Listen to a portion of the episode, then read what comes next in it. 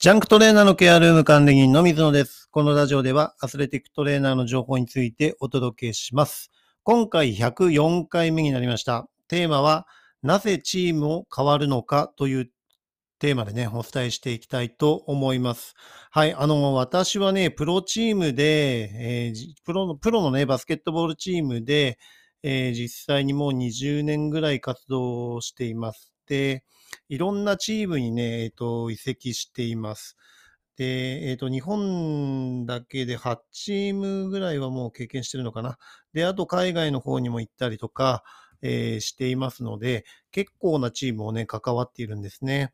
で、なぜ、えーそのね、チームを変わるのかっていうところを、ちょっと今日はね、えっ、と、まあ自分の、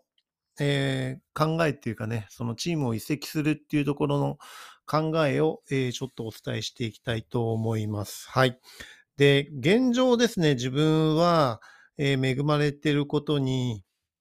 あのーそういうトップチームに所属してから、えーずっとこのトレーナー業に関して、えーずっと話が、えー継続してき、えー来ているので、あのー食いっぱぐれに合うっていうことは、えー避けられてはいます。ただし、えっ、と、海外で活動、モンゴルという国でね、活動したことがあるんですね。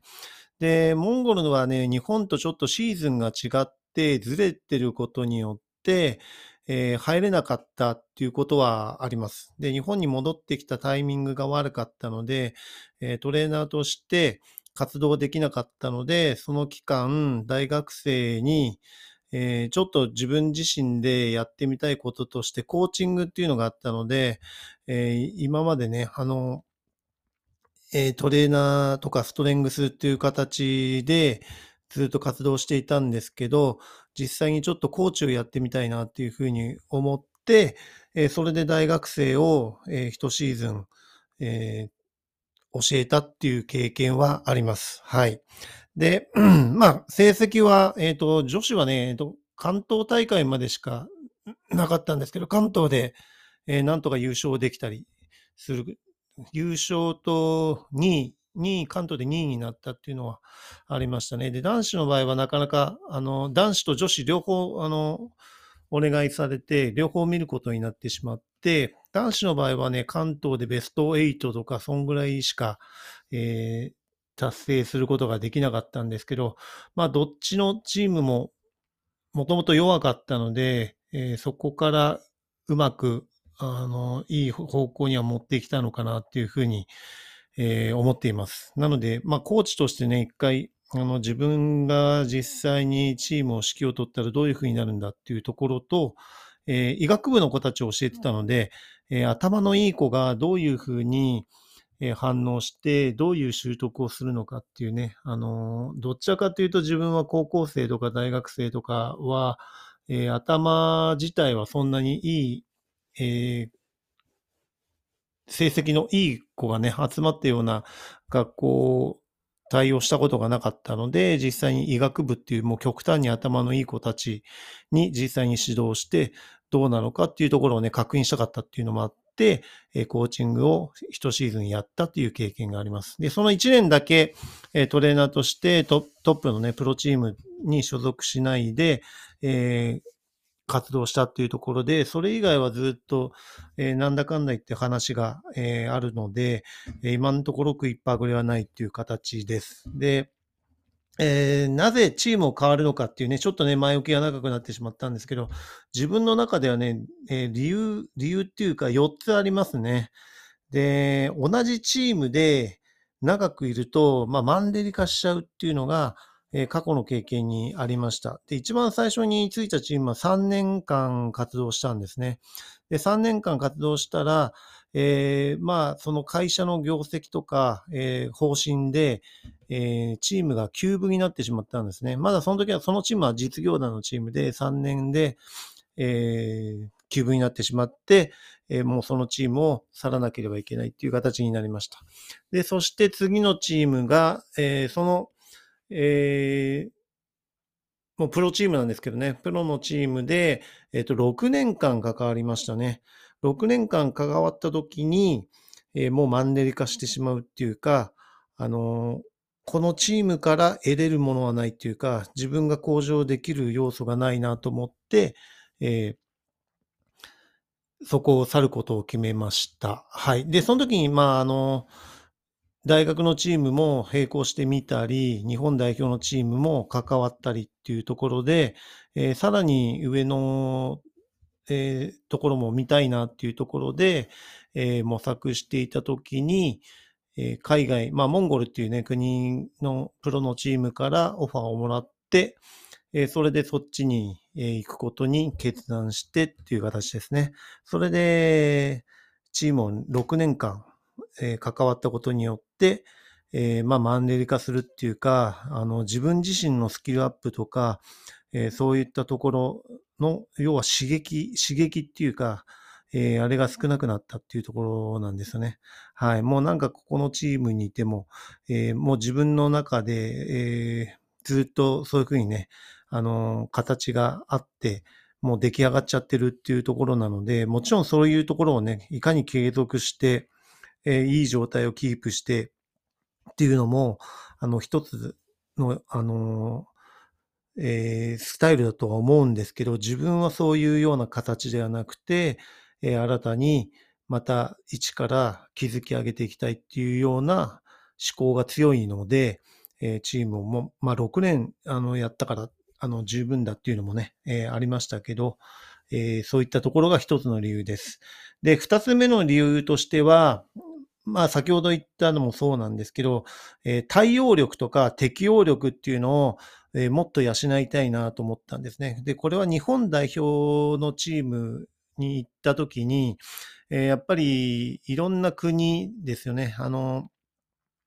対戦相手が日本の国内のことではなくて、海外になるんですね。で、まあ最初はアジア大会とかそういうのもあるから、まずはアジアをビジョンにして、えー、世界大会とかに向けて、えー、世界のチームと、えー、遠征に行って、いろんなチーム、いろんな国に行って実際に活動するっていう経験をさせてもらえたんですね。えー、そういうところによって自分自身がさらに上のレベルで対応力とか適応力を、えー、養いたいなっていうふうに思いました。ですから、えー、一つのプロチームって言っても、あのー、チームによって本当に、えー、仕事の内容も違うし、あの関わり方とかも違うし、えー労働時間も違うし、スタッフの人数も違うし、選手の質も違ったりね、あのいろんなことが変わってくるんですね。はい。ですから、えー、いろんなね、シチュエーションで対応できるように、適応できるようにっていうところを養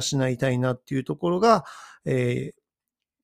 チームを移籍、えー、現在もね、あの、大体1年か2年で自分の場合は移籍しているんですけど、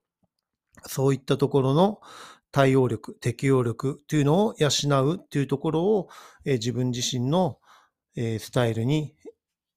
えー、プラスになるかと思って、え、移籍をしているというところですね。で、三つ目としては、もう単純に、まあ日本、今だと日本、日本各地、え、いろんな地域がありますよね。で、せっかくの一つの人生一回しかないので、えー、いろんなところで生活してみたいなっていうふうに思って、えー、います。ですから、その地その地で、えー、プロチームがバスケットの場合は日本全国各地にあるので、えー、いろんなところに行って、いろんなその地元のね、あの、気候だったり文化だったり、えー、そういったところを楽しみながら活動するっていうところを、えー、人生の刺激っていうかね、楽しみというふうにもしています。そして4つ目ですね。これはね、えっ、ー、と、なかなか難しいんですけど、え、自分はね、結構今バスケットボールのプロチームでも9人教え子ができています。で、自分と、えー、なんですかね、自分とそのチームとか、えー、その周りの人間は自分のことに対しては信頼を、えー、寄せてもらってるから、話は来るんですね。ホバーが来るんですけど、えー、じゃあ自分の教え子がどうかっていうと、なかなかそこまで信頼してもらえないんですね。で、じゃあ、えっ、と、自分の代わりに自分の教え子ってなった時に、えー、そこだとね、却下されちゃうんですよね。あのオファーをいただけないんですよね。そういうところがね、なかなか難しくて、えー、スキルとかはあるんだけど、一緒に働いていないとか、その人の人間性を分かっていないから、プロチームの方で採用してもらえないっていうのが実際に起こっています。で、これはもう本当に信頼関係で、えー、自分がいくらプッシュしたところで、えー、結果的には、そこがうまくいかないんですよね。はい。だからこそ、そこのでために自分自身が、えー、しっかりとあのそのプロチームにいるときにインターンとか、えー、現場に来させて実際に、えー、その自分の教え子をねあの働かせます。最初はボランティアとかでもいいし、自分があの日当払ったり、交通費払ったりっていうことも、していました。で、そうしないとね、あの、今の若者って、動いてくれないんですよ。自分の仕事とか自分の、キャリアを積むために、自ら行動するっていう子がなかなかいなくて、こっちがレールを引いてあげないと、対応しないっていうのが、今時のこのスタイルなんだなっていうふうに思っています。ですからそこまでしないと、えー、なかなかね、動いてくれないんですね。で、そういうふうに現場に来て、実際に、えー、仕事をしてもらうと、えー、そういう、その、まあ、自分の教え子のね、人間性とかを GM とか会社とかチームスタッフとか選手が理解してくれて受け入れてくれるようになると、採用っていう話になってくるんですね。ただし、トレーナーにも枠があるんですよ。えー、トレーナーの枠が1人のチームもあれば2人のチームもある。3人っていうのはね、ほぼなかなか、あのー、今でこそあの3人体制とか増えてきてはいますけど、まだまだ、えーと、2人とかがね、常勤の場合は多いんだと思います。ですから、自分がチームを去って、えー、そこのポジションを開けてあげて、自分の教えをそこに入れるっていうような、形を取らないと採用してもらえないんですね。はい。で、自分は、あの、なんとか今現状、えー、今までね、あの、その次のチームを見つけることができているので、そういうスタンスで、えー、自分の代わりにしっかりと、えー、育てて、えー、大体やっぱり毎日関わっても半年ぐらいかかったりします。あの、ちゃんと一人前としてトレーナーのアシスタントレベルにするのに、やっぱりね、あのー、半年ぐらいはかかっちゃいますね。はい。で、えー、それで認められてもらえれば、そこのポジションを、え、与えて自分が退くっていうような形をとっています。これがチームを変わる理由の4つ目になります。はい。ですから、もう一回おさらいすると、長くいるとマンネリ化してしまうっていうのが1つ目。二つ目は対応力とか適応力を養うために移籍する。三つ目はその地を、全国各地その地その地を楽しむために移籍する。四つ目は自分の教えを契約させるために、移籍するというような、考えで、1年2年で自分自身はチームを移籍するという行動を現状をとっています。で、これがいいか悪いかっていうと、えー、非常に難しい問題で、同じチームに長くいれば、あの、いるほど、えー、安定もしますし、生活も不自由なくできると思うんですね。はい。ただ自分のスタイルとしては、そういった形じゃなくて、逆に人と違うことをやっていきたいなという考えが強いので、そういう形をとっているということです。はい。ではね、えー、今回はね、あの、この辺にして、明日、次回のテーマとしては、アスリートに対する治療というテーマでね、お伝えしていきたいと思います。はい。今回も最後まで聞いていただきありがとうございました。また次回もよろしくお願いします。